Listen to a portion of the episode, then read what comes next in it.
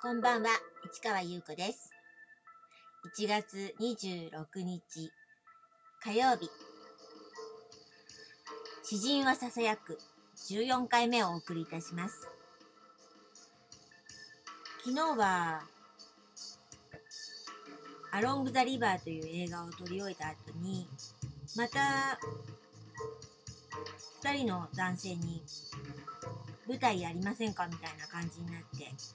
何回かみんなで会ってで私が戯曲を書いたけど結局は舞台化はせずにそのままなんとなく終わってしまったっていう感じでちょっとお話ししたと思います。その戯曲のタイトルが「丸くて三角で四角なもの」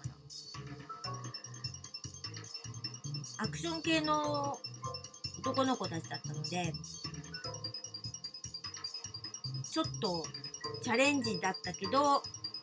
うん、アクションを生かした感じで面白い舞台ができるんじゃないかなと思ったんだけど、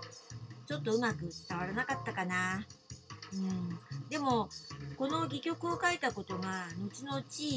あの、私が戯曲をずっと書き続けることになるんですけど、まあ、そのきっかけになったので、とりあえず一作書いてしまったっていうことは、本当に良かったと思います。その時に言われなければ、うん、そうやって書き、書くっていう道っていうのは、うん、なかったか、わからないけれども、とにかく一作書いてしまえば、なんとなく、ああ、ああいう風に書けばいいんだよね、みたいな感じになるから、もうとりあえず最初に書けたのは良かったかなと思ってます。で、その一緒に舞台やりましょうって言ってた人たちっていうのは同じアロング・ザ・リバーに出てた人たちでも私があの所属してた事務所の人たちだったんですね。でそちらはちょっとそれでなんとなく終わっちゃったんだけど、うん、監督をお願いしてた石田さんね石田監督の事務所の人たちが、まあ、アロング・ザ・リバーで半分ぐらい入ってたんですけどまあその人たちはその後実はちょこっとずつ映画にあの協力してくれて結局映画の方はこの石田監督のあの事務所の人たちとやることになるわけです。でそのアロング・ザ・リバーには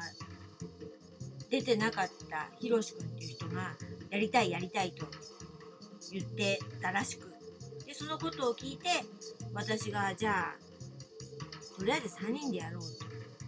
で3話をミニバスで作ってみようっていうことを昨日話したと思うんですけどこれがまた短編映画ですのでだいたい15分20分っていう感じですかね。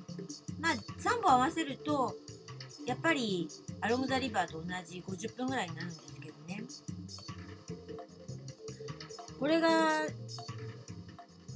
どうしようかな内容 っていうことなんですけどまあ3人なのでそれぞれ1人ずつまあ主役的な感じにして123話を書こうかなってなんとなく考えてました。それから石田監督の案で3つの作品のアクションが違うと。どう違うかっていうのは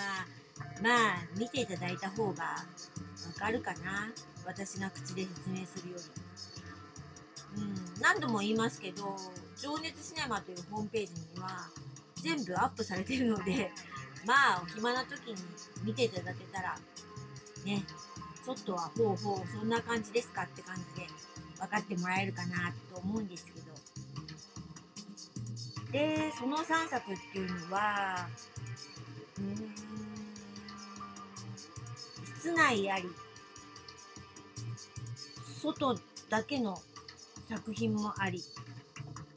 中と外といろいろ撮ったりとまあ本当に3つとも全く違う感じでやりました。で一応その辺りから文学とアクションの融合性みたいなものを考えましてそれで独自なアクションものを作っていきたいなと考えたわけです。無我夢中で作ったアロム・ザ・リバーと違って次はどうしよう。もう書けないかもって思ったけどやりたいっていう人が現れたからじゃあどうするか。やはり既存のアクションものという考え方だとどうしたって難しいんですよ。やはり自分らしさとか自分が書けるものじゃないとうん伝わらないし面白くないですからね。あとやりたくないじゃないですか。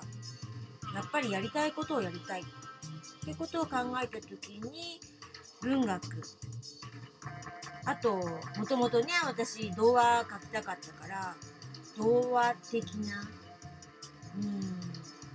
ファンタジーっぽい感じとか。で8ミリフィルムってちょっとそのファンタジーっていうのにうまくシンクロするような気がするんです。ビデオカメラみたいにピタッと全部現実的に映るんじゃなくてフィルムの持つ魔力というか分かりますかね？その感じがなんかファンタジーな感じを表現してくれるんじゃないかなって思って。それでまあ私らしい作品になったかな。3作品とも。うん。だけどこの3作でまた終わらないわけですよ。ではまたその続きを。また明日。